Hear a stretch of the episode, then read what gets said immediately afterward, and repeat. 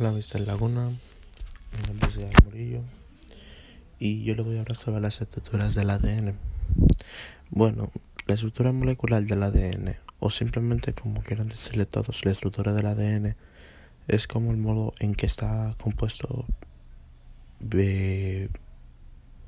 bioquímicamente. O sea, es la forma de la organización específica de las proteínas y biomoleculares.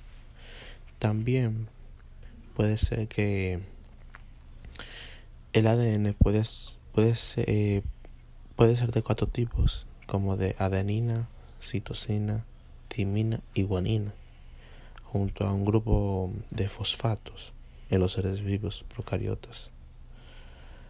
Bueno, también el ADN suele ser lineal y circular, pero